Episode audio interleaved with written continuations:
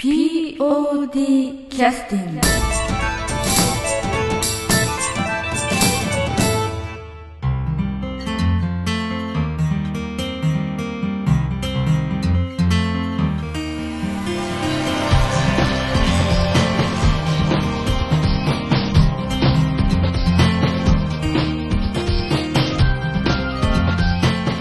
劇団 POD ポッドキャスティングです。この番組は富山県を拠点としたアマチュア劇団である劇団 POD のポッドキャストです。劇団員や関係者ミュージシャンやアーティスト他の劇団の皆さんにご出演いただきましてオリジナル制作の劇中音楽を交えていろんなお話をしている番組です。えじゃあ POD キャスティングを始めさせていただきます。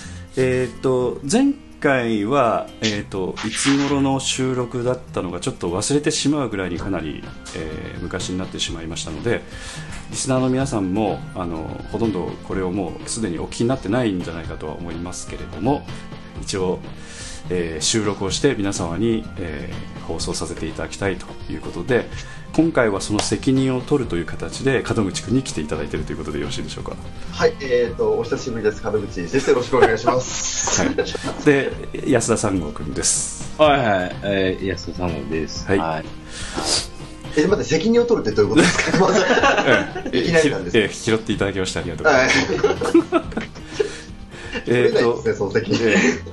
えー、と要するに POD キャスティングがしばらくお休みになったということで、まあ、はいいろんな理由があったんですけど、最大の理由は門口英二君に責任があったということで、あ、あの、その POD 方式を取るということで、すべての責任が僕に来るということで、わかりました。申し訳ございません。私の責任で。えっそうなんとですよね、半年ぐらい空きましたよね。そうですね。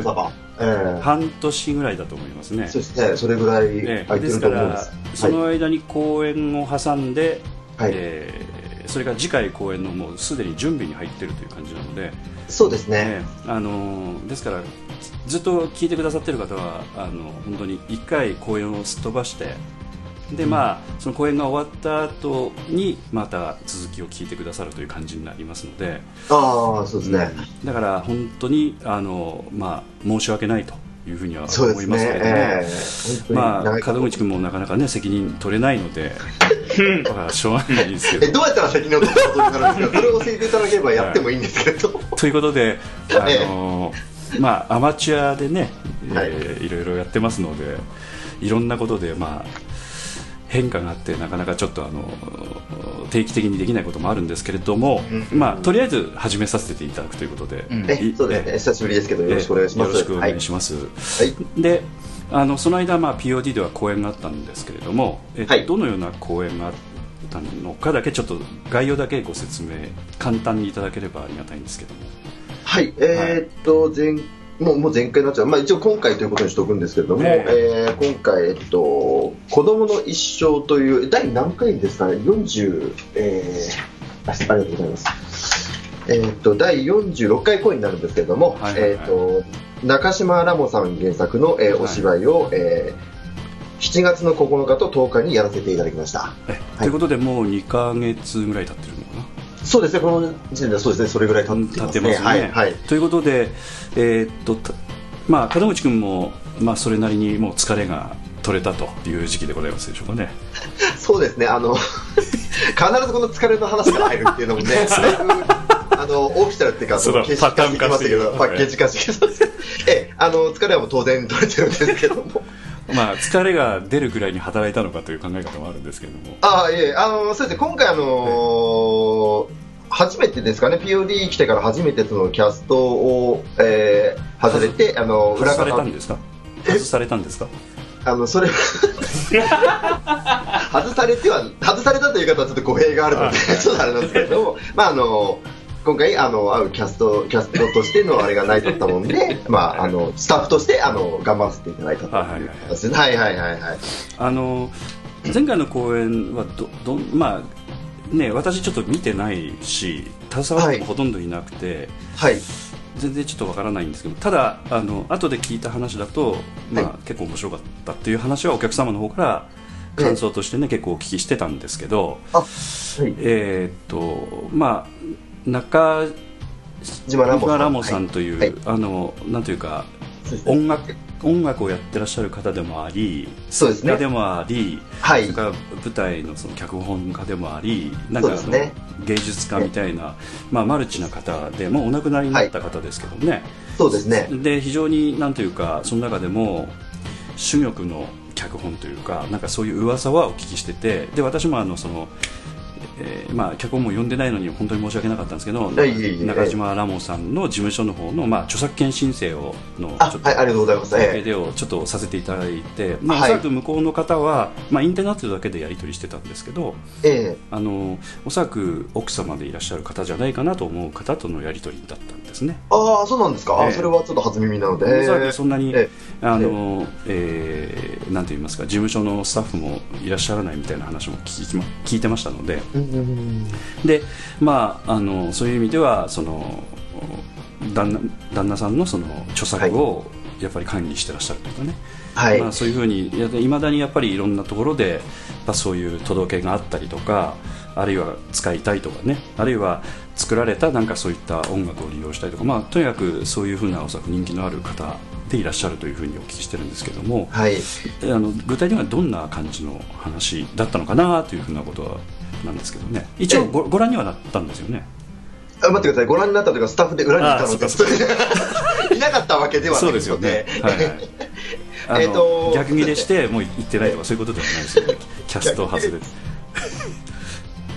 そんなことは絶対知りません。はい。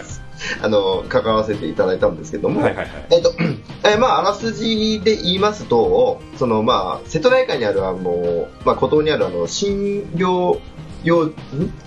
診療養所に、その、まあ、サイコセラピーを受けるために、まあ、5名の男女が集まるんですけれども、えあの心の療養所ということ。あ、そうそういうこと、そうです。ね。はいはいはいはい。はい新規療養所、ごめんなさい。はい。はいはいはい。はいそちらに集まりましてですね、はい。まあ、そこで、あのーまあ、あの、薬と、まあ、催眠術を使って、まあ、子供に戻る、あの、大人、いい大人が子供に戻るという、子供帰りをして、あのーまあ、社会の憂いをこう、治療していこうみたいな。ああ、ええそうやいう、要は役とえ年歴によってええそうですね。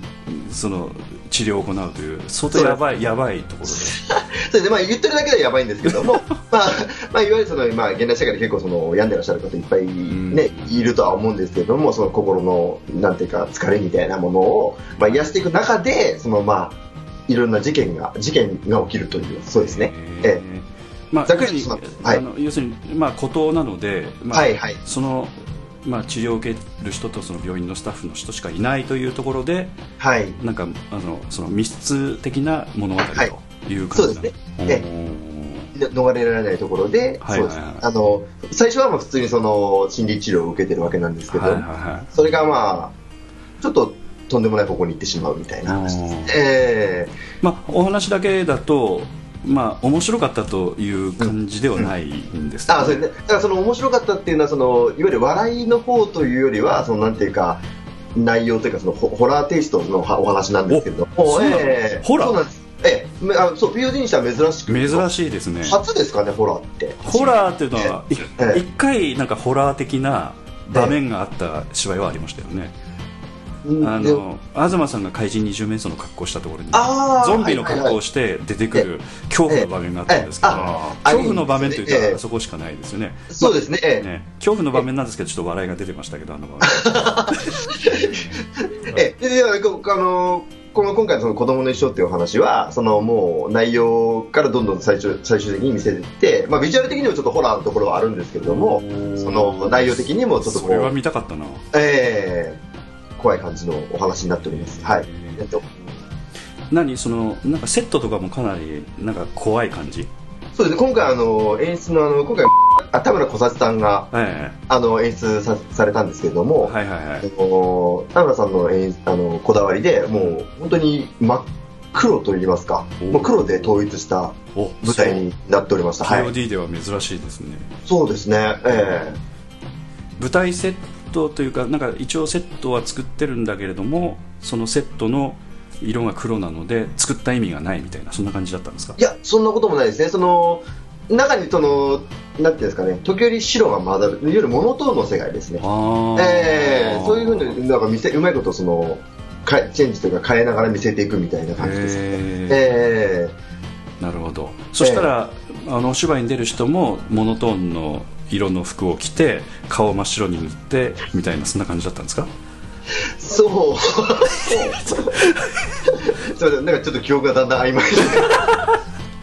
そうそうだ。からでもあのセットだけはまあその、ええ冗談ですけれども、あのなんていうか服は自体はそのあまりその派手派手しくなく、あのやっぱりその白黒のあなんていうんですかね、そうなんあのなんて言ったのかな。最初はやっぱその大人としてその鼓動に来るんですけれどもええその場合はそのスーツを着てたりとかあ要するに色がついてるということですそうですそういうことですそういうことですね。色がついてる。あのはいはい。中にはその普段のろ生活の感じをそのまま来てるみたいな、そうですね。あのロック歌手の女の子がいたりとか。そのロックアッシュの女の子誰やってたの、それはあの中島八重子ちゃんがやってました。おおそうなんだ、ええええ。であとあのお花の先生の役を、はい。南本さんがやられて南本さんが、ええそれはあの着物とか着られてて、おお、ええじゃあやっぱり色ついてますよねそういうことですね、ええ。はい。最初はそういうふうにやるんですけれども、その最終的にそのあの療法あの心理療法を受けるときはあの子供帰りするので。はいはいはい。あのいわゆる子供が着るような、なんていうか、昔のちょっと子供が着るあのサスペンダーに短パンみたいな感じの、ああなるほど、なるほどええで、女の子で、その、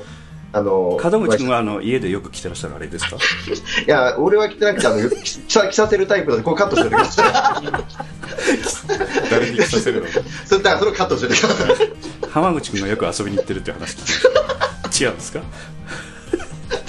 あ、そんな趣味あっいやたそう。えいや、知ってるもんだと思ってたんです。けど。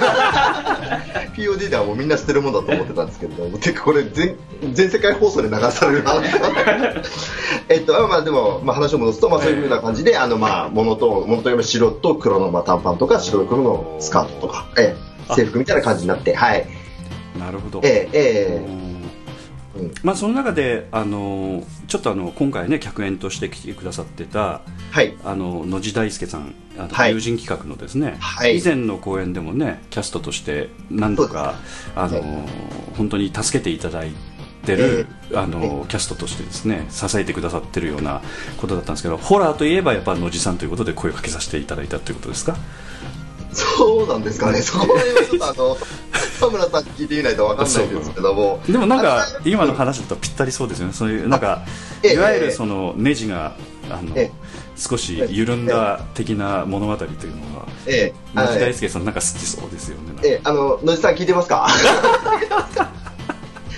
あでもあの、まあ、そのホラーテイストで合ってたかどうかで読んだかどうかはちょっと僕は分からないんですけども、ええ。やはりその客演としてもその圧倒的な存在感というか、うん。あのあのこのその診療を受ける中にそのなんていうんですか社長あの会社の社長と秘書が来るんですけども、はいはいむしろその、まあ、2人がそのを中心に話が回っていくみたいな感じなんですけどそうなんですね。その秘書が、まあ、主役といえば主役の枠に入ってそれを今回あの久保田君がやったんおーですそうなもんだね。はいはい。野地さんとだからセットなんだ。そういうことですね。社長と秘書ということでセットでやりまして、えということは、まあ、久保田君の役というのはどちらかというと、あの周りがおかしくなっていくけど少しなんかその、えうん、ツッコミや担当みたいなそんな感じのそうですね。あそうです。まさしくえおっしゃる通りで。はいはいはい。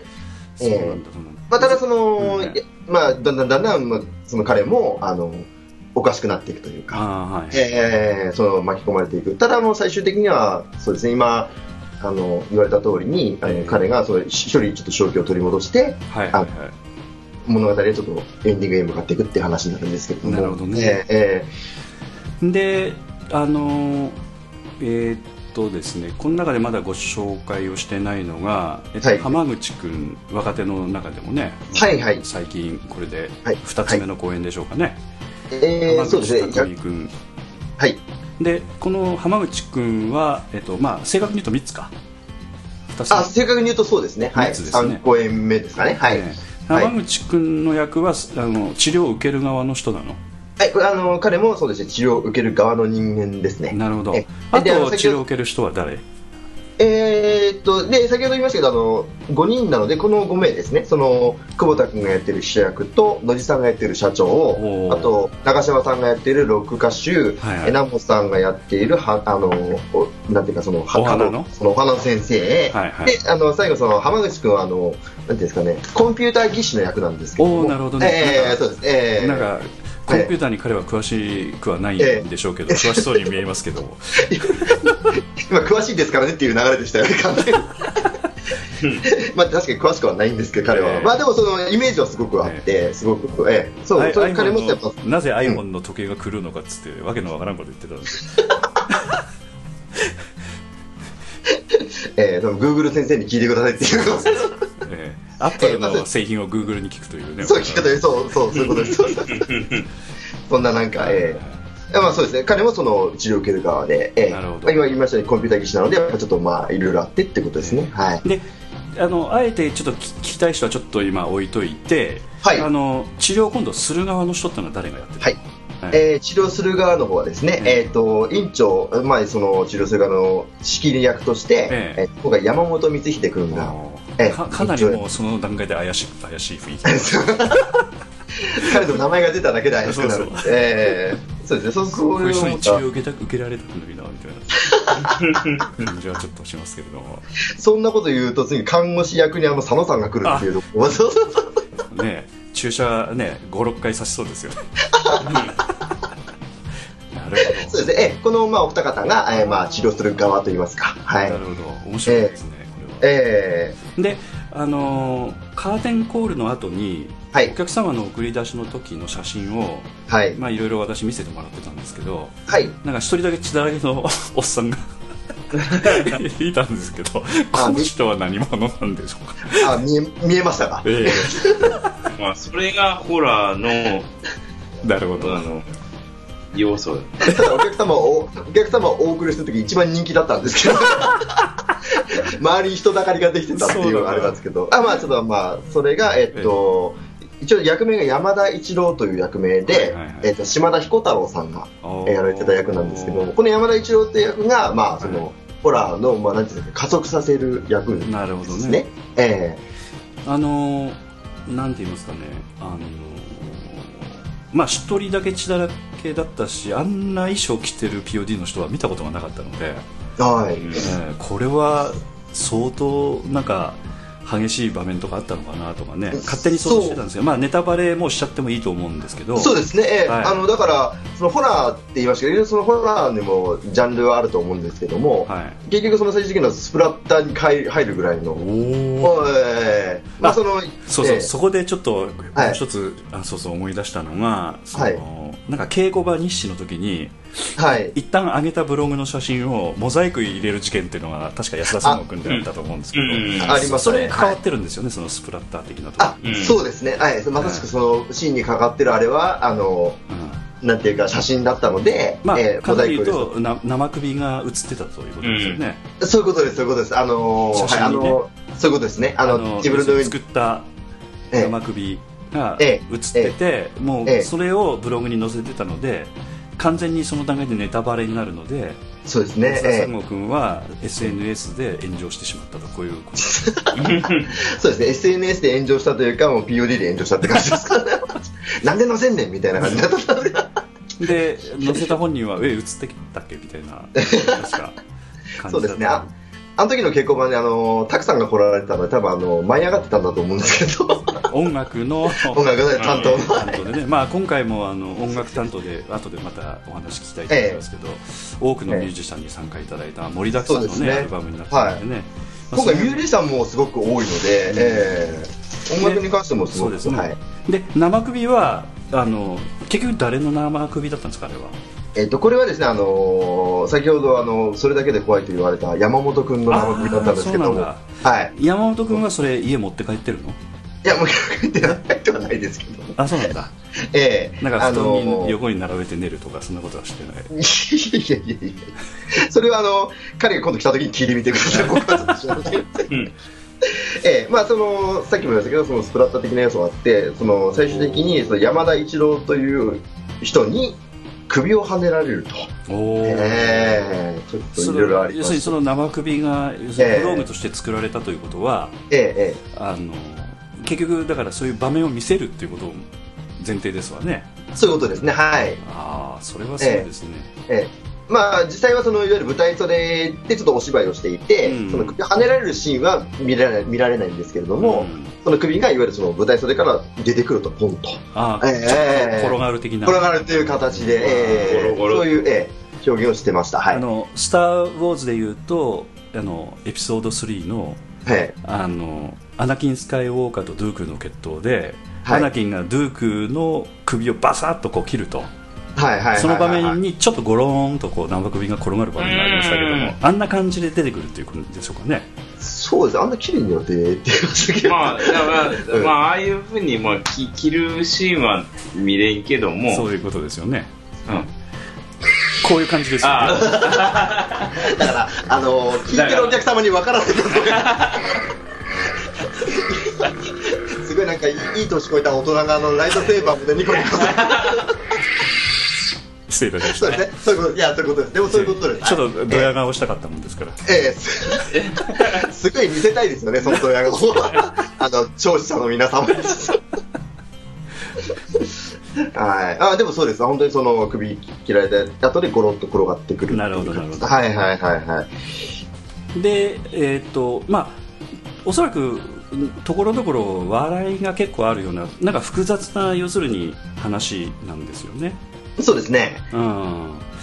だからちょっとねあの本当これもなんか宣伝ものすごく難しかったんじゃないかとかあるいはチケットを売る人がものすごくこう面白いっていうふうなことを一言しか言えないぐらいの話だったのかなというかどんな話なのって言われたらうんなとにかく面白いんで見に来てくれみたいな、うん。あの毎回そのこのキャスティングで例えばこの話どんな話であのお客様に勧めるときどういうふうに言いますかみたいなことを言われるんですけれども、うんうんうんでいつもだったらなんとなくその例えばあのハートウォーミングとかそうそうハートウォーミングだとかその面白いなんていうかここ、うんあの笑いがいっぱいあるだとかあの活劇だったらその盾がすごいとかね、あのいいから見に来てくださいっていうお話もできるんですけども、うん多分かなり難しい部類の説明をしなければいけなかったと思うんですよ。はい。うん。あのなんかチラシにもあのヘッドコピーでねあのこれはどういったところから取られたのかちょっと分かりませんけど報復 Z の超一級 B 級ホラーと書いてあるんですけど、うんこれ聞いてピンとくる人はピンとくるんだけど、ええ。ピンとこない人にはもう説明のしようがないというか。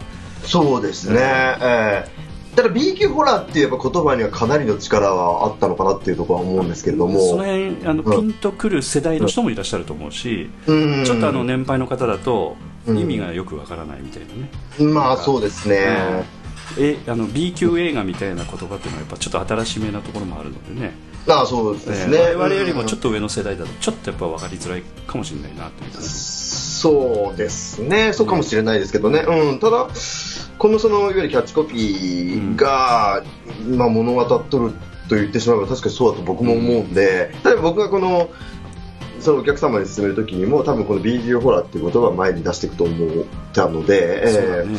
うん。それ以外にちょっと説明しようがないんでしょうね、おそらくね、そうなんですよね。あのうん。話自体もちょっとまあ難しいというか、ちょっとなんていうの、こういろんな計算がされてるお話なので、はいはいはい、うん。ただ言っちゃうとその全てがネタバレになるみたいな流れで、そうだね、うん、そうなんですよ。だから説明は難しいですね。だからさっき言ったその瀬戸内海にある島でその男女あの5人があのまあ最高セレブで受けに来てそこから始まるちょっと物語っていうのがギリギリなんじゃないかと思うんですよ。ね、えまあ、門口君もそういう意味では、まあえっと、当日おそらく舞台袖門口君は見てた感じだったんですかね、ーはい、僕それで舞台袖ではい。はい。でね、えっと、安田三国君は客席で見るみたいな感じだったの？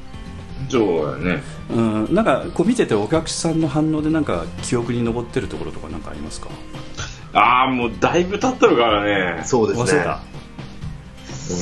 いやでもでもやっぱりそのまあこれを言っちゃダメなんですけどその山田一郎ってね島田さんがあ血まみれで出てきた時の反応はまうん。あ今までの POD ではないようなそのなんかキャーまあみたいな。キャー的なまあキャーまではいかないんですけどちょっとそのなんかそういう感じの、えおーそう。ーリアクションはそこで笑いが起きるとかそういうのもなかったです笑いはいや笑いではなかったですね、やっぱりちょっと怖いっていう、ね、あの印象的アンケートをまあ、島田君知ってる人からすると笑えるみたいなところあると思うんですけど、ね。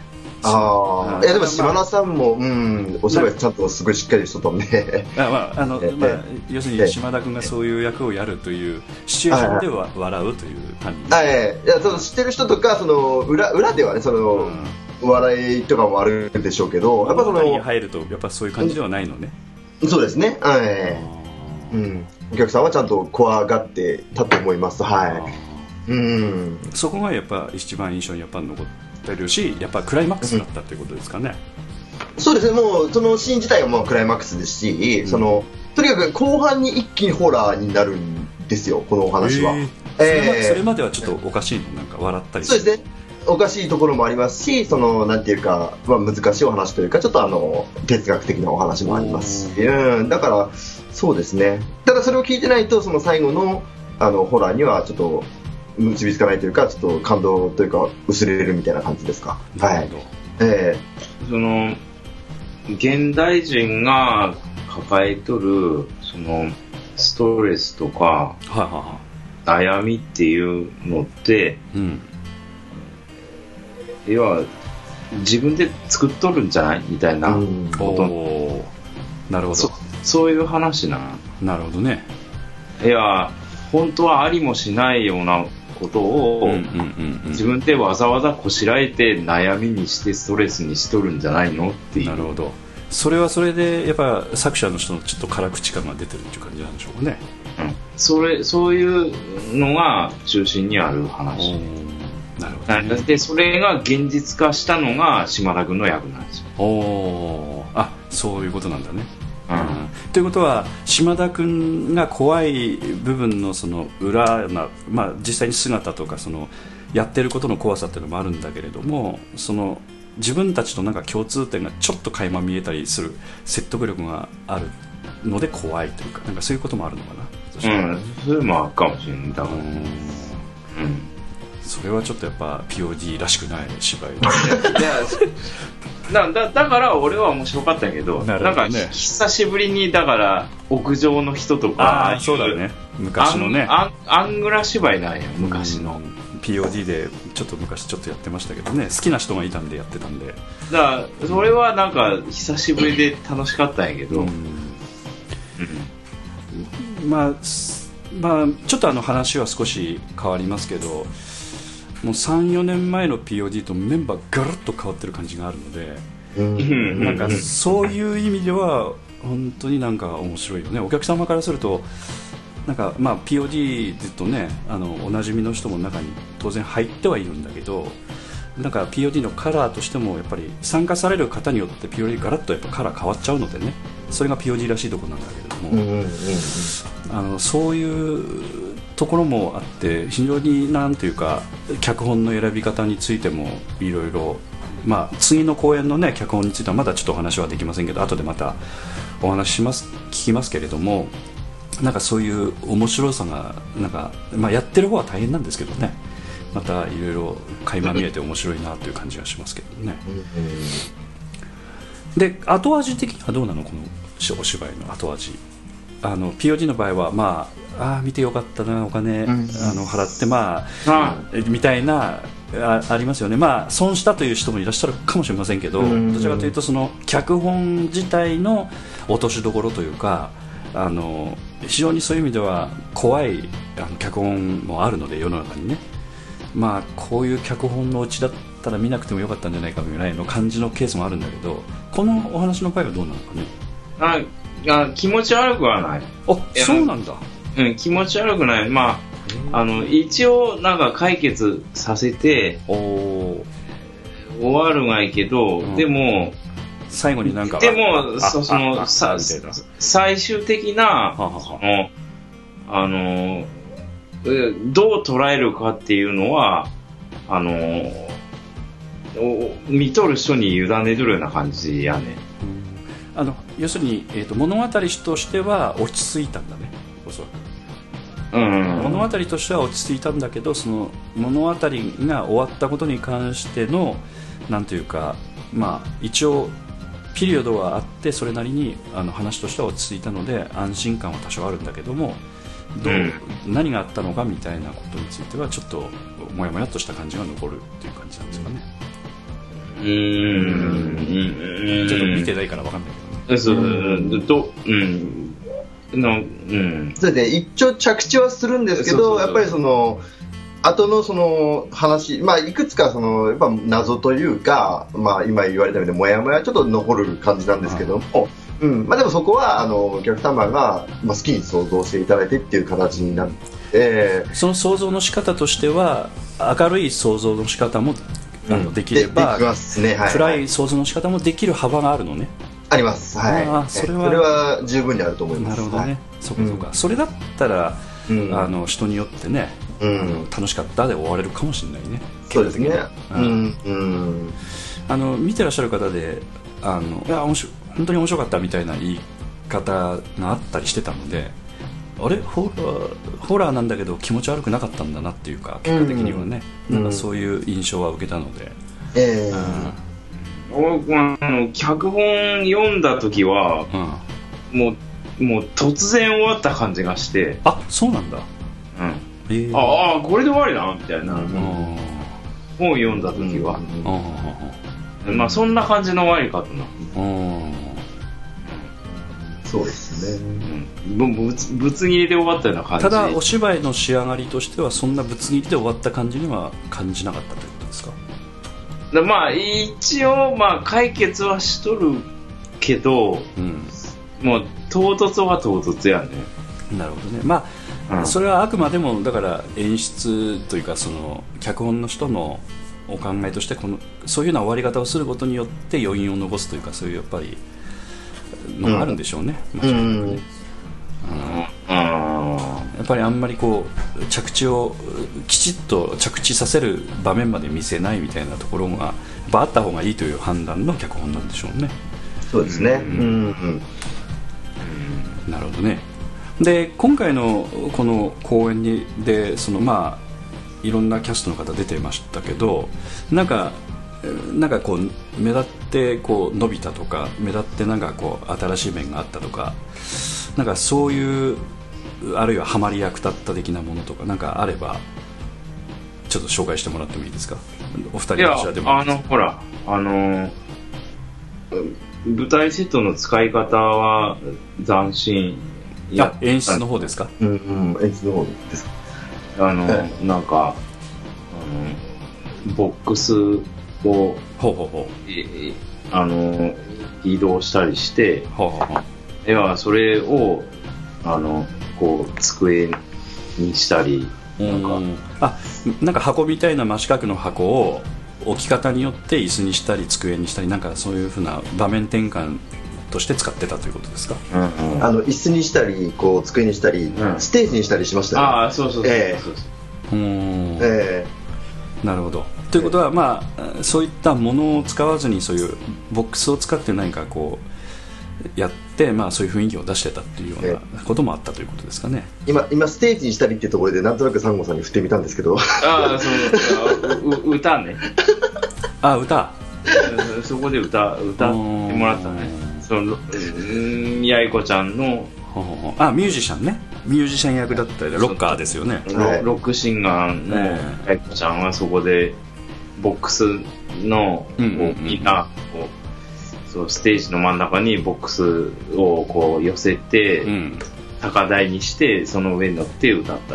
なるほどなるほどあのしかもそれが、その、いわゆる、あの、まあ、こちらで作ったというか、オリジナルソングを、あの、お客様の前で歌ったっていう、なかなかああ、これそそっちをしたかったな。うんごめんごめん。いやいや、そういうことだ。そう、そういう話もあありますよねって話で。ええあのー今ちょっと思い出しましたけどね、えーと12回公演だったかトランクスというねお芝居の時にあのロックを歌った人が過去に一人だけ POD でありましたけどあの前田真二君という昔の、ま、ちょっとあの昔の人なんで分かってる人は少ないかもしれませんけどもステージで「スモーク・オン・ザ・ウォーター」がなんか歌ってたんですかね。あのえーっとあの番組はディープパープルか。ディープアップルですね。うんはい。スモーク・オン・ザ・ウォーターえー今ちょっとパッと調べました。1996年なんで20年前のお芝居ですね、20年経つか。うん。まあそその時以来の、えー、と舞台でのシンガーということですかね。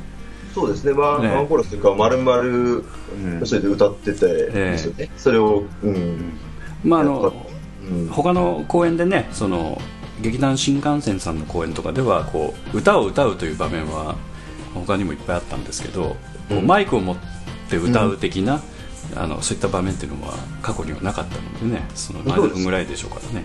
うん、で中島八重子ちゃんは普段はそういうところあんまりあの見せずにほら生活してるタイプの人じゃないですか。ですからやっぱり字が出た的な雰囲気があったということですか？字が出たってどういうことかよくわからない。よくわからすけどこれ、これ、あの、聞いてることを覚悟してちゃんと喋ってください。いや聞いてないでしょいや、いいや、でもかなり頑張って歌ってましたもんね。まあ、え頑張っとったねえ頑張っとったね。えそう。作詞が、やこちゃんでしたっけ？そうそうそう。ええまあさ、いや、作詞じゃ、ええあの、まあ作詞はもちろんやけど、ええ。作曲も、はいやこやこちゃん、ああ、じゃあもう作詞作曲はもう、うん。え自分で作った曲のロックの曲をあの歌うということで。まあおそらくそれ脚本の中にはこういうロックの曲を歌う的なおそらくとまきがあってえありますあります。でまあそれに関してはなんかえーっとなんか指定があったんですかね。なんかこんな曲みたいな。あの、うんな、ないないないない。ということはまあ好きなのをやってくれ的なおそらく感じなんでしょうかね、確か、その、要は、かつての自分の持ち歌？ヒット曲を歌うみたいな。あじゃあこの段階では要するに落ちぶれてる人っていうことなの？あ、うんうんまあ、そう、でもそういうことですね。そうはい、あの、じゃあちょっと古いロックみたいな雰囲気なのねそうではないの？うん。まあ、うん。うん。うんうん。と今時のこうあの何よくわからんですけれど どちらかというとちょっと懐かしく感じるようなオーソドックスなロックみたいな。まあでも、ジャパニーズロック的な。あのーまあ、その、ここの本書かれた時代も古いし、あそうなんだね。そう、それ今持ってきてどうやみたいなこともあるもんで、うんまあ、でもあんまりそこは考えずに、あなるほど。設定的に要するに、あの過去のさらに過去っていうわけじゃないのね。うん。こうい今の時代とかあるいはちょっと昔の時代にやってるとかそういう時代設定はあんまり関係なしにやってたっていう感じなんでしょうかね。だから、その、ああ、こんな曲で、あの、売れてたんだなぐあらいのそう程度とそうそう、の感じ。なるほど。そうそうお芝居自体はだから時代設定はないわけね。あの平成例えば10年ぐらいのお芝居とかっていうような雰囲気を出すとかそういうことはないわけですね。うん。うん。まあ、その脚本は、そのあ今、あるけど。皆さんが言われたみたいに、その、うん。あの、昔作られた脚本なので、うんうん。あの、セリフにやっぱり、ちょこちょこっとその古い言い回しとか、ああの古いその単語とかが出てくるんですけどもそれは、あのーまあ、現代、今今とまでは言いませんけど、ちょっとまあ変えたりしながら、えーお芝居してたので。あの事務所さはい。んの方からもそういうのは OK ですというふうに OK いただいてるのでねええ変えさせてもらったんですけどね。はい、ええ。そうですね。ええ。で、変えながらやっていた感じです。はい。はい。で八重子ちゃんにしてみるとそれはもうやらされた感満載だったということですか？その好きで好きでやってるわけがないところもあるじゃないですかそういうのはね。いやいや、あの、自分が、あ。要は、とがきに、いや、ここで歌うっていうのがほ書いて、書いてあって、はで、それ見たときに、いや、自分の役でこんな歌うシーンあんがなら、うんうんうん。その、自分で曲作りたいと。おおそうなんだ。あ言い出しっぺは中島ちゃんなの？そうそうそう。おおそうなんだ。で、うん自分がその舞台で歌う歌、自分で、まあ前からその、あのー作詞作曲してみたいって思っとったし、あでー。で、自分がたまたまその当たった役がステージで歌う役やったから、あその自分が、自分の役がその歌う歌を自分で作りたいと。うんうんなるほどなるいうので話回ってきたわけ。よ。なるほど。あの三国の方でそういうふうに仕向けるように仕掛けてったとかそういうことではないわけ？あ ありません。だそうなんだよね。ありません、ありまで、作詞三号がこうです。かせん。いや、別にそ、そんな意図は全くありまあなるほどね。ということでちょっとあの休憩の曲にね入らせていただきたいんですけどそうなるとその曲を入れたいなと思うんですけどちょっとあーそうですね。変変化球でちょっといきますかねそしたらえーっと確か CD 今ちょっと確認してますけど CD の方には、えーっとボーナストラックが入ってまして、12曲目のボーナストラックの1曲目なんですけれどもあの、えーっと中島ちゃんが作詞作曲した「ドリームドリームカムズトゥルーという題名の曲を山崎亜紀さんが歌ってるというあのエッセナセのリーダーのね。うん。その曲もじゃあ皆さんに聴いていただきましょうかね中島ちゃんの曲は CD 買って皆さんね聴いてください。中島ちゃんの歌はね。えそんな感じでいきましょう。ーはい。はい。ということで、えーそっちに CD あるの？あなかったらこっちで曲紹介しましょうか。はい、じゃあすみません、お願いします。はいはい。じゃああの劇団 POD の第46回公演「子どもの一生の」えーボーナストラックより、えー中島八重子ちゃんが自ら好んで進んで 作詞作曲作本当詞作曲聞いてないと思わないでください。じゃあ聞聞いてないでしょ僕言いますからね、あの、今度のポッドキャスト聞いてね。中島八重子ちゃんがええ作詞作曲をした、えー編曲演奏録音が山崎亜紀さんということで歌はその、えー、と編曲演奏録音をしてくださった山崎亜紀さんが、えー、と歌ってくださってるバージョンをお送りさせていただきたいと思います、はい。それではどうぞ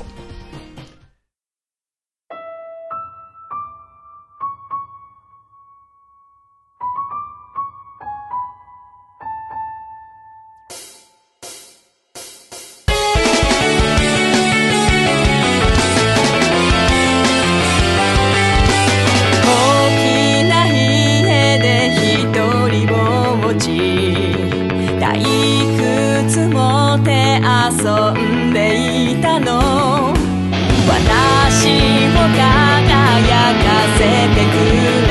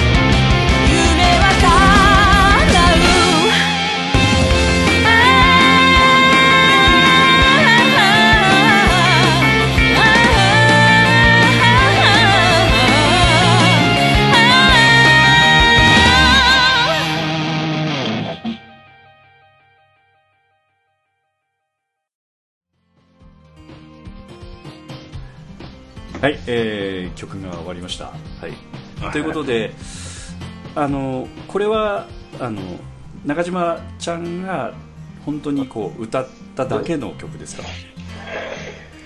ど、どうなんですか、これは？いやいやあのあ、で、え片、持君あえ、歌った、あ、えっと、はい、これを歌っ、歌歌いました、あの、彼女が。でそれ以外には使ってないのねそうですね、使ってないです。はい、使ってないです。これを、その、舞台の上で、そうんの、ステージで、まあ、歌ってたっていう感じですかね。はい。なるほどであの今度 CD のちょっと話に行きたいと思うんだけどもあの門口君は CD 購入されたの？えっと、子供の一生は、だいぶ酔っ払ってたんで。ええ。打ち上げはいつものところなの？あの、錦州で、はい、やりました。あー。えなるほど。ねええ錦州で行っちゃって大丈夫です？あいいですいいです、えーあの、えっとクレビでしたっけ？今はもう名前変わってるんでしたっけあそこあ、あれ変わりましたっけ？あ、そっか。いや、ちょっとごめんなさい。ちょっと覚えてないですけど。あの、うんショッピングセンターのはい地下1階にある中華レストランですよねす。中華レストランです。はい、そうです、そうです、はいそうです。うん。であとはあの今回はあと新人の人の話もちょっと CD 絡みでその CD を鳴らした音響ということで藤田君が新しく POD に入ってきてくださった新人で初めて公演に参加された方なんですけどまた藤田君のね話聞きたいと思いますけど以前にポッドキャスト出てもらった時は、えーもうやる気満々ですよというふうなことをかなりおっしゃっててね期待の新人なんですけどかなり潰されましたか？いやいや、いやいや、潰されてない、彼は本当にやる気満々ですね。その音響も、あの、まあ、やっぱり初めてだからわからないこともいっぱいあるんですけど、えまあ、その、いろいろ考えながら一生懸命やってくれましたし、ええ。うん、主になんか音響の世話してくれてたのは山本君かな？山本光そうですね。はい、あの、山本君が、あの、彼をちょっと指導しながら、うんですかね、はいはい。どうだったんですかね？かなりやっぱ潰しに入ってたの。なんでだからせっかく有望なシーンで潰そうとする いや、ちょっとしっかり教えて。えあそう。えいや、だからこそ今回のお芝居、その音響に大きなそのミスもなく、ちゃんとこあう、しっかりと務め上げてたんで、えーなんかその後なんかあの参加の仕方とかなんか変化が見られるとかちょっとよくわからんですけどなんか、えー POD にかなり馴染んでってるとか馴染んでないとかその辺の雰囲気っていうのはなんかあるの藤田君？あ、あの、馴染んできてます。あ、本当にこれは。ええええあの、なんですかね、まあ音響やりながらでも、その、ノリがすごくやっぱりいい子で、例えばさっきあの、話にあった、その、中島さんがやってた、その、ライブの練習とかでも、分かると実際歌うわけですけれども、うんうんその時その音響をやりながらこう縦乗りになってたりとかしてたんで、えー、そうそうそうそう。雰囲気はすごく良くしてくれてたんで、はい、あのなんか入団してもう1日目2日目のね方針会議に参加してくれてて POD のねでその時にあのたまたまポッドキャストのす収録があってわけ分からずに座らされてなんか、ね、結構ちゃんと喋ってくれましたんでね。そうですね。ねあのエクスペンダブルズ大好きですみたいなね。ハリウッドのアクションに出たいです。みたいな。あそうですね。彼そういうなんか野望野望というか、ええ。ねありたいですね、えぜひともねあの POD からハリウッドアクションスターが出てくれると嬉しい 感じですわ。そうですね。出たらすごいですよね、えまあアクションについてはまだハードルはちょっと高いところもあるのでね体鍛えたりとかいろいろあるのであと英語を喋らなくちゃいけないんじゃないかという感じもするんだけど、あそうですね。確かに確かに、ええ。まあ、そういうことも含めてね期待の新人なんですけど、ーはい。あとはえーそうだね。やっぱり音楽の方で言うとやっぱり参加してくださってるミュージシャンが今回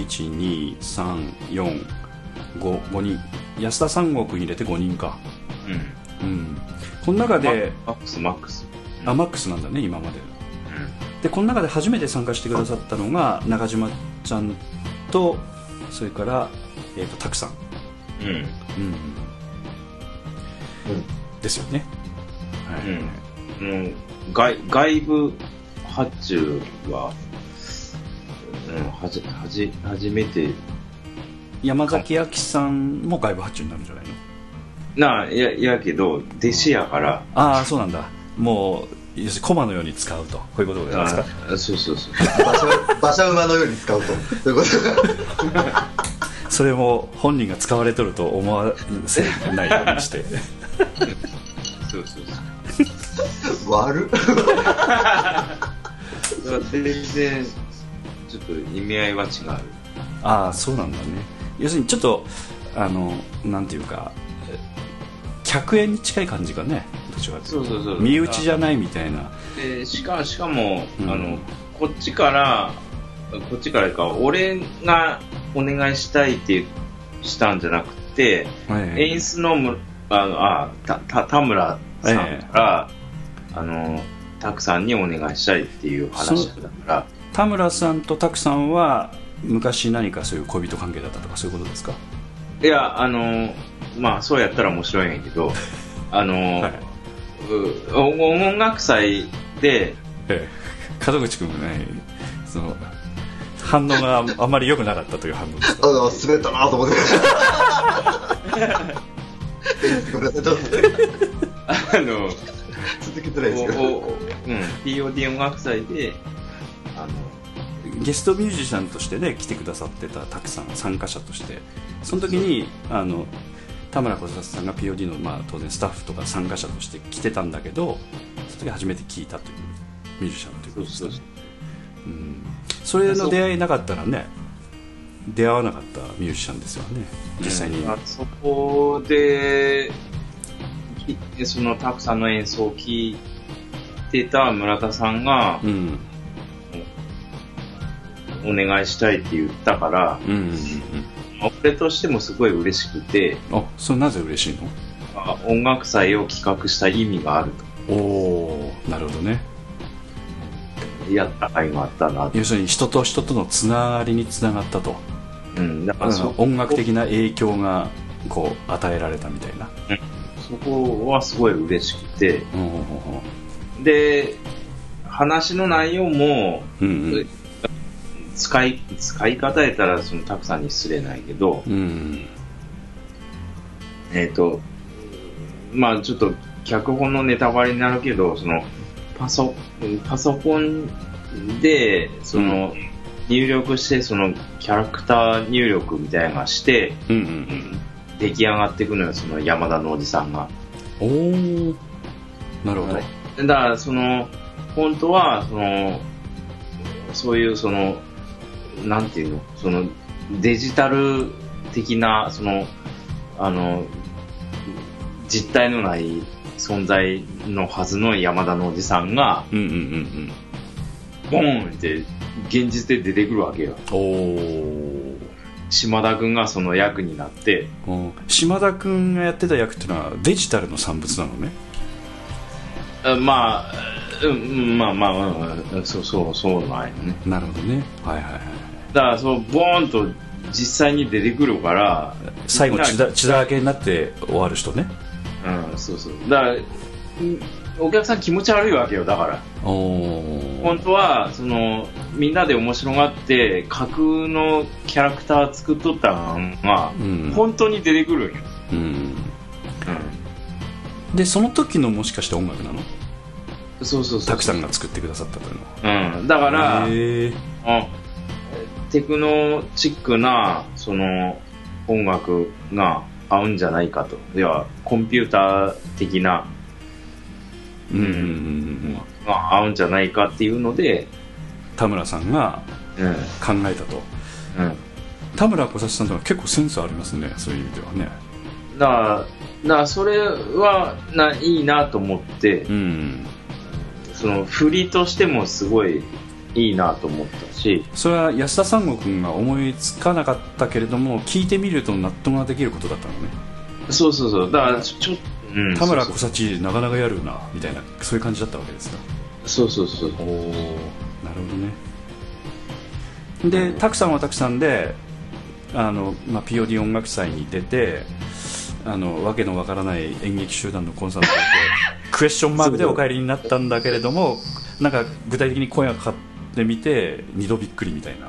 うん、そういう感じだったんですかねたくさんからしてみるうん、そうそうそうそう。とあもう最初ほら、野名君とセットやと俺思っとったから、ーあー野名さんというミュージシャンと、うん。それからタクさんという人と2人一緒でなんかユニット組んでややそうそうそうされるんじゃないかというねそういう方だったんだけど2人それぞれ独立したミュージシャンなん相入れないミュージシャンですよね。そうそう。だから、それでそのタイムスケジュール組んで確認取ったら、あ、いや、私の出番ないから、じゃあ今回は引き下がりますみたいなこと言わはって、いやいやいや、じゃあそうなんだ。あそういうやり取りあったのね。そういうやりとりですごい失礼なことした経緯があるんやああじゃあさらにあの失礼な劇団だったわけね。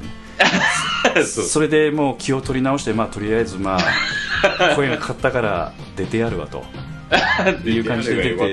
出てくださってでまあまあこれでもう縁が切れたかみたいな感じだったのが声がかかったとこういう感じでございますかねまあまあ、うん。ただあのーいざなんか決まった後なんかその曲作りということに関して安田三国も結構その興味津々でたくさん見てたんじゃないかと思うんだけどそうそう、だから面白くて、うんうん。だからその、たくさんにも劇芝居の曲をお願いするということ自体も面白いしうんう、ん。で俺も全面的にフォローする自信も、もうもう、い一応弟子が、こう、育てた経緯もあるからついとるし、うんうん。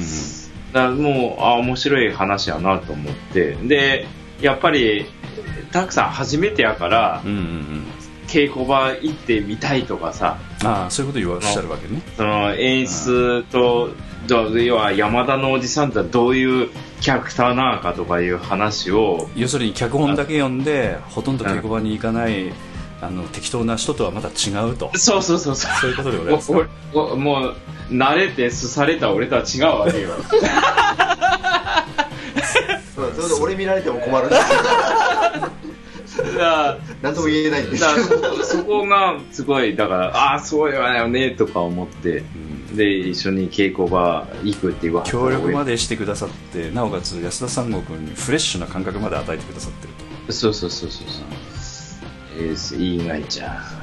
あだだからその、そういうやりとりしてたら、ああー、そうやよね、そう、やっぱそうやよね、とか思って。えでうん、うんそうそうそう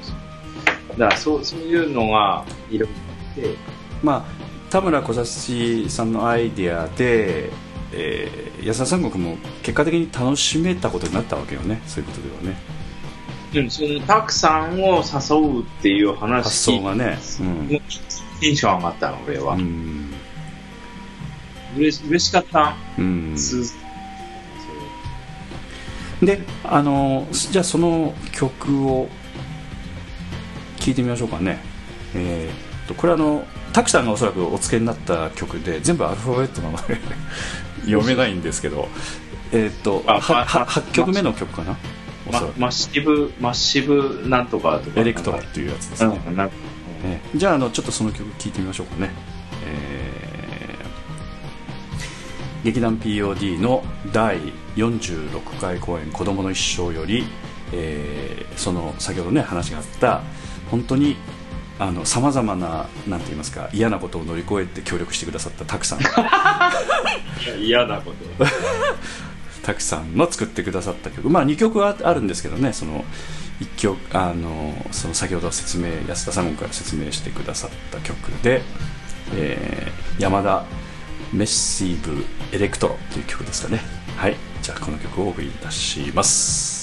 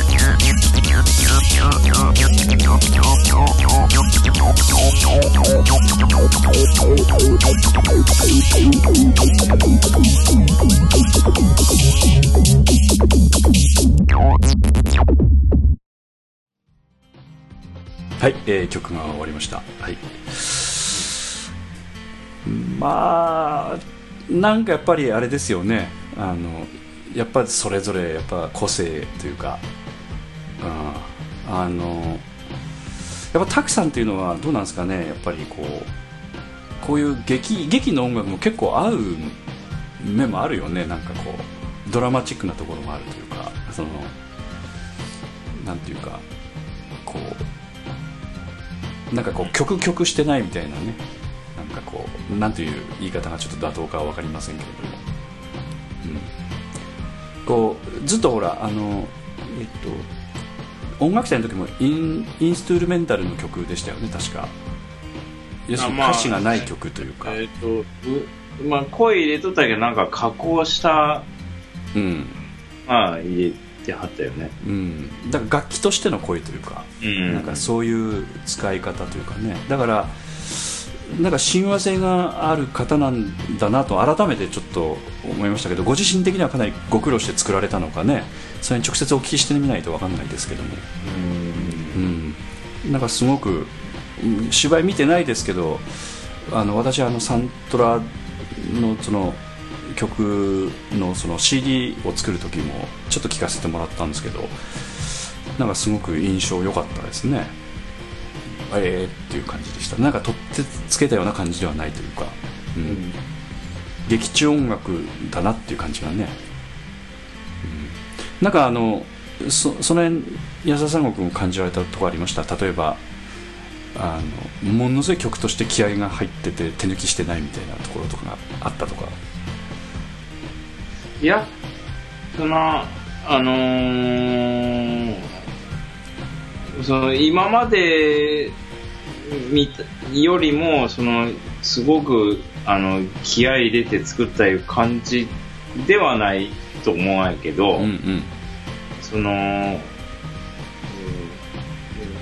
うんな、なんていうのかね、うーん、やっぱお芝居に合わせてあのお作りになってらっしゃる、うん、感っていうのはすごくおそらくし、あの練習見に来てくださった時もなんか実際弾か弾きながらなんかやってらっしゃったんですかね？ちょっと。あそうそうそうそうそう。で、その、まあ、キーワードをね。ちょっと、ちょっとこんなん考えてみてるんですけどっていうので、その稽古場でちょっと流してみはったりそうなんだ。しはったんやけど、まあ、もうそれでもう、俺、パパッと聞いただけでもう、もうそれでほとんどできとる感じだったんやじゃん。あそうそなんの、ニュアンスは。だなるほどね。うん。だから、要は、もう、だから、心配やから、やったことないことやもんで、そうやね。本当に、で、本自分で、そうそう、自分がいいと思っとっても、うん。その、み、他の周りの、そう、劇団の人が納得してくれんなんダメやみたいなはい。気持ちはあるわけよ、だから。うん確認の取りようないもんね自分の頭の中,、ね、中に流れてる音楽はねそうそうそうそう。な、で、パッと聞いて、な、ああ、もうこ、これ、これでいいよって言っとったんやけど、俺は。うんうんうんうん。まあそれでもちょっと心配なんでしょうねおそらく、うん、そうそうそうそう。うんその辺の雰囲気がうん感じられたということなんですねうん。な、うん。な、やっぱそういう、その、あの、なんていうか、まあ、センスはある子なんじゃん、だから。うんうん。ちなみにおいくつぐらいの人ですか？いくつなのかな？今そそう 今かかなり下のようなそういう子なんですよという安田さんがいや、いや、下は下やっちゃう。あそうなんだ、うん。うん。まあ、ちなみになんですけどちょっとあのまあ半分オフレコなんですけどあの私の会社にあの勤めになってて実際にあー。仕事上のやり取りしてた方がタクさんの奥さんだったんですね、あええ。だからタクさんは逆に言うとそれでかなりあの音楽祭の時に来てたあのあの人だったのみたいな。なんかそんなことはおっしゃってたっていう話は聞きましたけどいろんなところでつながってるんだなと思ってね、ええ。だそういうそのなんていうかなんかこうパワハラみたいなことは一切タクさんには私の方からはやってません。ええ。まあ、それそれとこれとはまた別の話でね、うん。もうあの奥様もあの退職されてね今、えーまあ、おそらく専業主婦ではないでしょうけれどもねまた別の職場でお子育てしながら頑張ってらっしゃると思いますのでね、うん、だからすごくそういう意味では縁のある方なんだなという感じはちょっとねたくさんの声がしてますけど、まあ、今後ももしかしたらお声かけるかもしれない感じもあるわけね。うん。もう状況によってはね。さっきあのえっ、と門口君と話しとったんやその音楽祭の時にやった万葉集対決。おおおはいはいはい。うんとかその弟子と対決する側もあるしうんうんうん。たくさんと対決する側もあるやんかああそうだね。要はあの外部の人とガチンコ勝負と、そうそうそうそう、同じ、負けたら頭丸める的な。何で勝ち負けしょ決めるかはまあ分からんけど、えまあだからそういう、えー例えばでも弟子と、まあ、前前は対決したけど、ええ。その同じ万葉集の歌でえ全然関係ないうん人と、その万葉集の一つの歌をテーマに曲作ってえうん。そこまで聴くっていうのは面白いなと思って。そうだね。そういうのもなんか機会やったらぜひやりたいよね。滝さんはそういうの乗ってくださりそうなぐらいの感じの方だもんね。今度、うん。今回ちょっとお付き合いさせていただいて。ね。すごくあの気持ちのいい方でしたね、うん。うん。うん。まあ、またちょっと機会があったらぜひ、えーお付き合いさせていただきたいと思いますけれども、はい、でちょっとあのえーっと今回まあ一本のポッドキャストにしたいなと思ってるんですけどちょっと長いですけどね、まあ、久々なんで長くても許していただきたいとは思うんだけど。かなり長いよね。長いですねこれ。ね えいただきたいと思うんですけど 多分この辺で切る人続出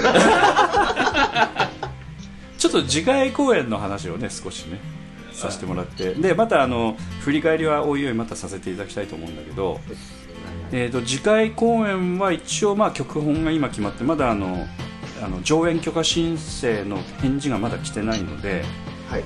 えーまだ公表はちょっとできないんですけれども、はい。一応やることは決まっててでまあ、えー、と今回は、えー、と門口君がやりたいと思ってた脚本なので門口君が演出をやらざるを得んと。こういうことでございますか？いやそのことは聞いてないですけど。あの私も初あの演出が門口君で決定なの？えそれどっからの話ですか？どそうです？あええあのはい今回はちょっとあの演出やらせていただこうかなと。はいあこれは本当にごめんなさい本当に。あ、はい。そうなんだね。はい。うん。そそれはまあ別に発表してもいいかなと。はい、あのそういう意味ではほらえーっとなんて言いますかね。あの自民党のすなんていうか幹事長みたいにこうなんかこうタイミング見見ながらあのやりたいタイミングでやるみたいなそんな感じでしょうかね。そのいえ。えわゆるそのバツナギ的にやらされるのは嫌だと。ああいやいやあーでもどうなんですかね。うん。いやややりたかったっていうのは あったんですよ。昔昔からこの POD に入ってからもそうだし、うん。あのお芝居してた時からもそうだったんですけど昔の、えー。ただ戸ざまの人がいっぱいいて 文句いろいろ言われながら陰性引かれながら、ええ。あの自分の意見が言えない演出は嫌だと。あまあそそれはそう演出やるからには当然自分の意見っていうかその何か信念持ってやろうと思っとる。なんで笑ってるんですか？すげえ何やろこの真面目に話すと笑われるこのそういうような感じは、うん。だからタクさんと全然あの扱い違います。ええ。ええ。ただあのーうん。はい。演出ということに関してはやっぱ、えーおしなんかこう負担というかねはいちょっと負担のポイントがやっぱちょっと違うところがあるので以前、はいあのーえー公演の方で、まあ、いくつか公演あの最近の公演ということになるとあの、はい。劇団スバルのエースとの対決公演とかありましたし、えー覚えてますかね？劇団スバルの方とのエース同士の対決みたいなお互いの劇団のこう背負ってこう戦っていくみたいな公演あったあったありましたよね。劇団すあ、スバルさんの公演でってことですか？劇団スバルさんのエースの方に来ていただいて、はいはいはい。あの劇団 POD でその、はい。劇団を背負いながらの対決した公演がありましたよね。俺たちは獅子じゃないという公演。あれ？え、あれって演出対決だったんでしたっけ？いや演出じゃなくてあのしあのし要するに役者としてねああー、ええあーそそれは、はいはいはいはいはいはいはい。であとは、その後はあのまあどちらかというと長いお芝居の主役でずっと出ずっぱりに近い感じのねはいはいはい、芝居あの今度は愛妻家ということで、は。はいまあ、それぞれあの体力的に命を削ってこられたとは思うんですよねそうですね。はい。今度演出でどう命を削るのかというところですけど削るというか死ぬかもしれない。次はね。次は。ということでかなりやっぱ難易度の高い芝居に挑戦したいという感じですあねまあこれ、なんて言ったらいいかな。こういうことのハードルなん今か、い今までのお芝居みたいに安易には取り組めないと。その今までの演出は違うと。なんで上げてくる。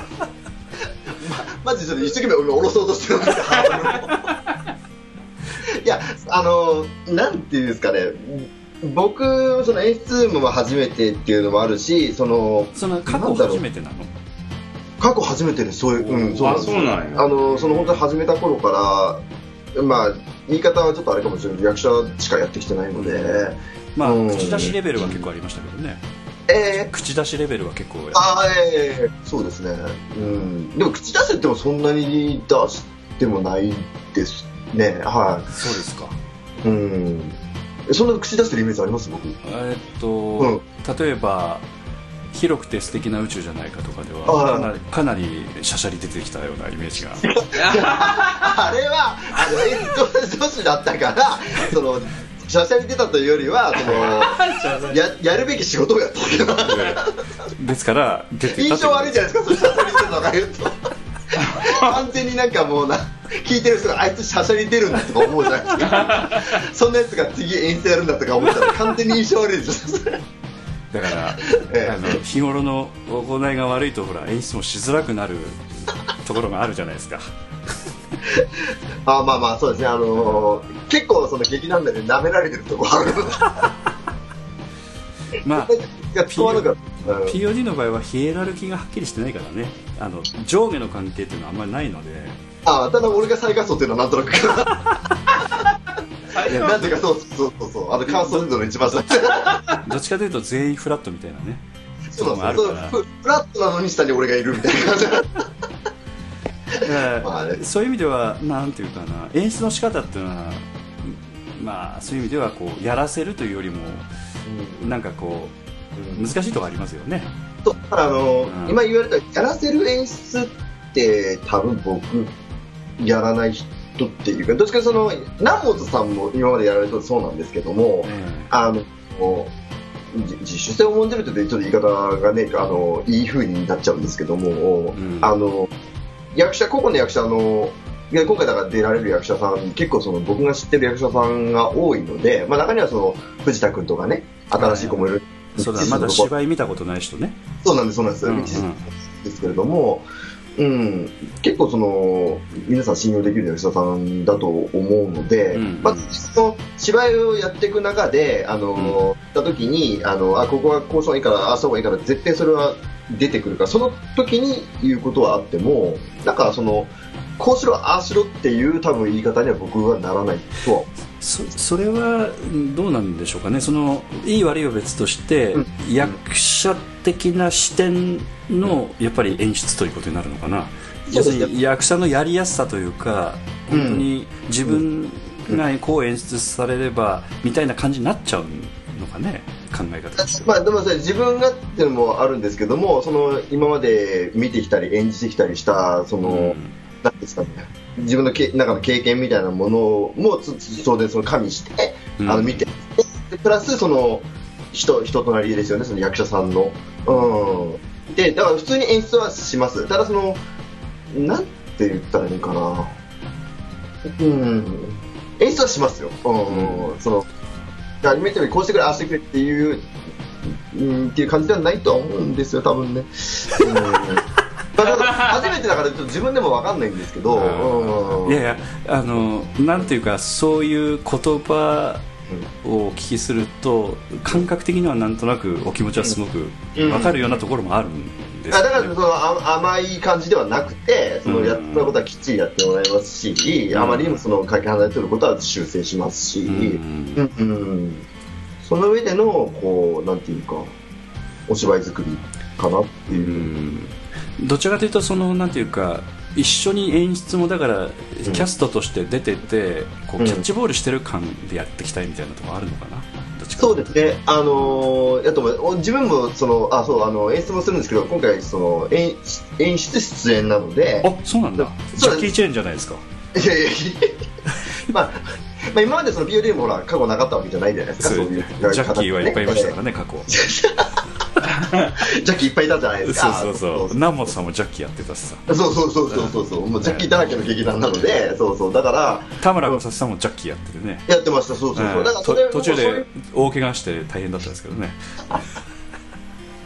まあ、そうだそういうのを見てるので、えー、そうそう、それも、その、なんていうか、ねやらなきゃよかったとかってね後で言ってらっしゃいましたけど言ってましたけどね。でもそうはならないように、あの、するつもりも、するつもりですし、うん。まあまあそそれだけやっぱり分業できるほどだってか人もいないしね。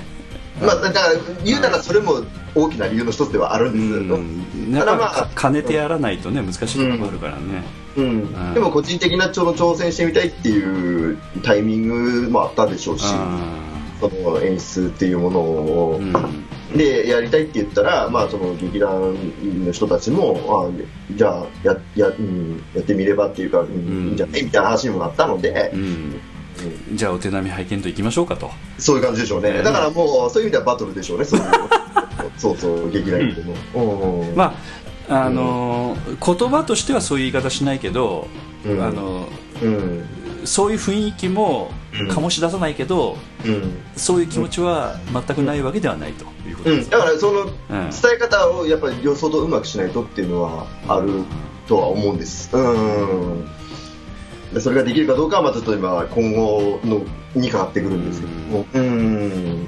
まあ、あのただちょっとあのなんていうかねあの実際まあ本当に終わってみた後の話するのもおかしい話だけどえあのどう転ぶにしてもあのなんていうか芝居というのは出来上がる流れになってうん。公演が終わって納得できないけれどもなんか自分のうん。なんていうかこなんていうか子供になるみたいなね公演自体がね。でそうですね。役者もなんかうん一緒なんだけど、スタッフもなんか同じようなところもあるので、そうん。うん。うん、結局そういうふうに思えてししまうのが悔しいみたいなタイプだとちょっときついかもね演出の場合はね。うん、まあどうあです？のなんかこう、うん、さらっとしてる方がいいのかもしれないけどたいうん。なんかこうどうなんですかね。あの門口君はどんなタイプなのか私よくわからないので。そうだからそれは俺もわからないんですよ、まだほら初めてだし、うん。その例えばそのこ次回公演を作作り上げて、うん。あの終わった時になんかその今言われたみたいにいわゆる後悔だねみたいな感じになるのか、うん。あのあやってよかったってその、ね、できない子供みたいになるのかっていうのは分かんないんですけど、まあでも人によって全然違うからね、うんそうですね、うん、でもどっちに転んでももうやるって決めたんで、うん。うん。そんなものはああんまり考えてないですね先のことというか。うんうん。うんで、なんていうか、さっきも言いましたけど、まあ、なんとなくそのキャストとか、まあ、スタッフさんもちょっと今、まあ、もう何かちょっと決まってないところもあるんですけど、あそうなんだ。うん、そうそう。ででも、うん、できるんじゃないかっていう、なんとなくこう、期待とか自信みたいなものが出てきたのでう、んううん。ん、だからそれを信じてみようかな、自分のその考えみたいなのを信じてみようかなと思ってる。うん。え。ただ今あの集まってきてくださってる若手の方もそうですけどね、新しい方とかもそうですけどなんかやっぱ新しい方が結構ねやっぱりまだ経験も浅いというのもあってどんどん経験したいみたいなえうん。な感じもあるしあのどちらかというとちょっと経験の長い人はあのちょっと疲れ気味なんだけど、まあ、若い人に引っ張られてるみたいなところもあったりとかするのかなという気もするし、うん。なんか今までの POD とはまた違うね雰囲気の中でやるっていうのも大変なんでしょうけど楽しみでもあるかなっていうね、そうですね、だうん。うんまあ、だから大変だったら皆さんずっと今まで大変だったと思うんで、まあまあ違うね、うん。感じ。な大変さみたいな、うん。うん。今は今でまた新しい POD ですからね毎回違うんですけど、うん。いや、もともともね、ヒエラルキーの下にいるんで、もうこう失うものは何もない。そこはね、えー、うん。だからその辺ちょっとあの、うん。新しい感じなのでちょっとん。ね、あの期待せずに期待していただきたいなというところですね。ああ、そうですね。うん、うん。いいそういう感じでいてくれれば、うん。メドとしてはどうなの？今度公演の日時だけは伝えられるとは思うんだけど。えーっと、一応予定としては2月の末かな、20、えーごめんなさい。夏その2月の最終土日やったと思います。えーちょっとだからいつもの公演よりも1か月遅れぐらいの感じなのかな？そうですね、だからその分ちょっと余余裕といったらおかしいですけど、うん。まあちょっとスタートが遅れちゃったのもあるからね。まあまあそうですね。えーはいうんはいはい。そうですねだちょっとだから今回もしかしたら公演ね抜くのかなぐらいの感じのとこもあったのかなっていう思いましたけど、うん。うん。踏みとどまってうんやろうかっていう話になったのはすごいなと思ってね、そうですね、だから、うんまあ、自分もその一応劇団員としてこういろんなそのお話し合いに、ね、出てる中で、うんうん。確かにその次回どうするみたいな話からそういう、ね、一休み？みたいな感じの流れもあったとは思うんですけど、うんまあ、でもこうやって一応脚本も決まってそのある程度人も集まってきたんで、うんうんうん。前向いていくしかないなって、うん思います。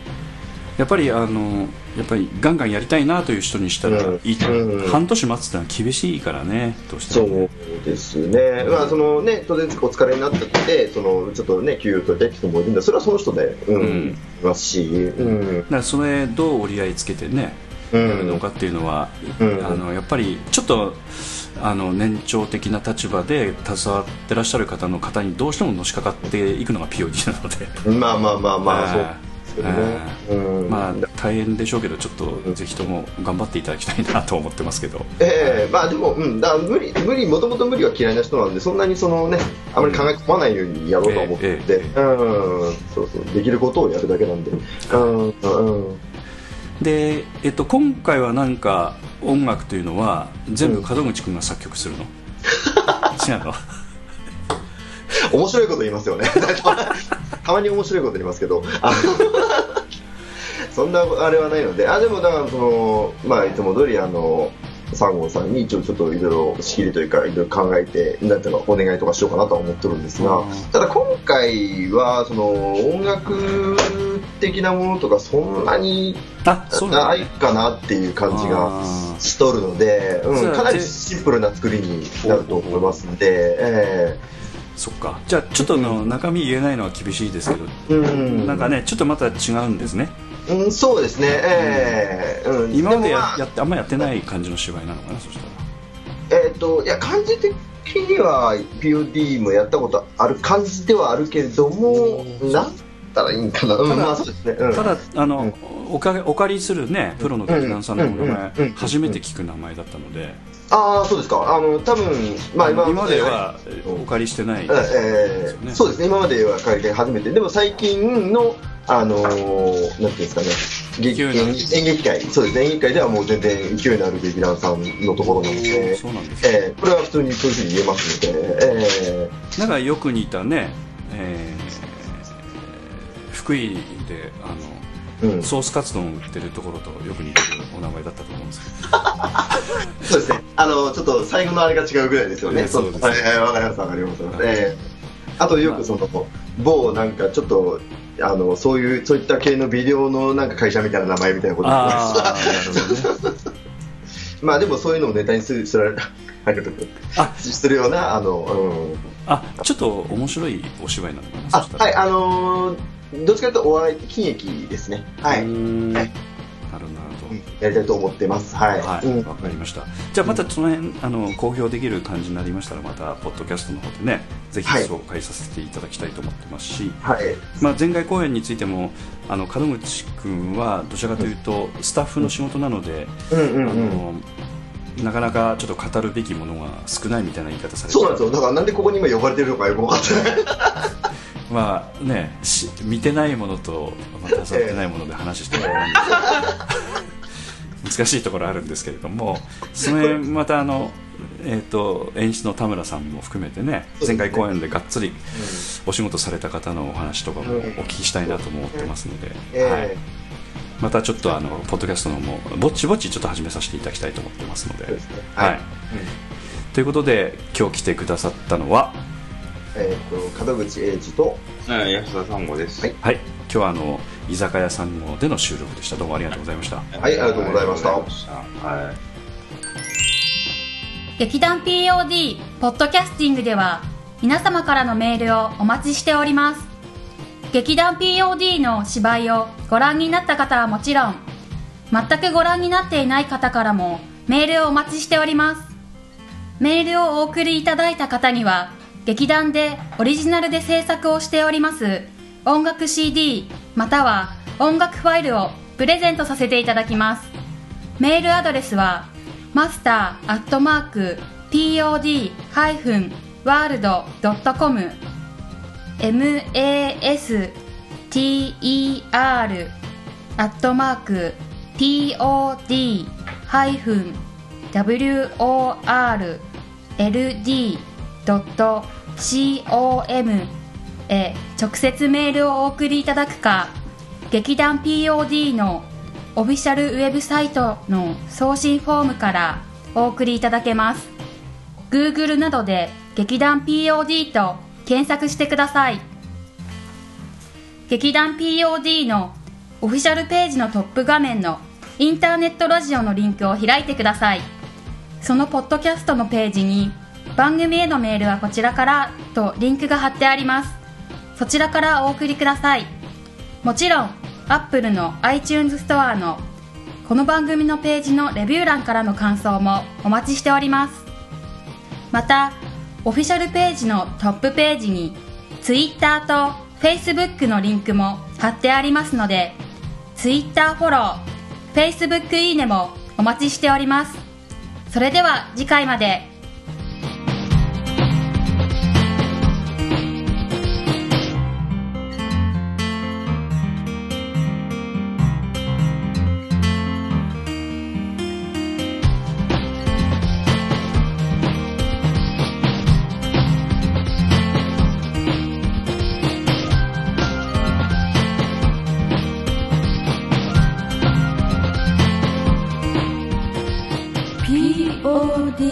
Justin.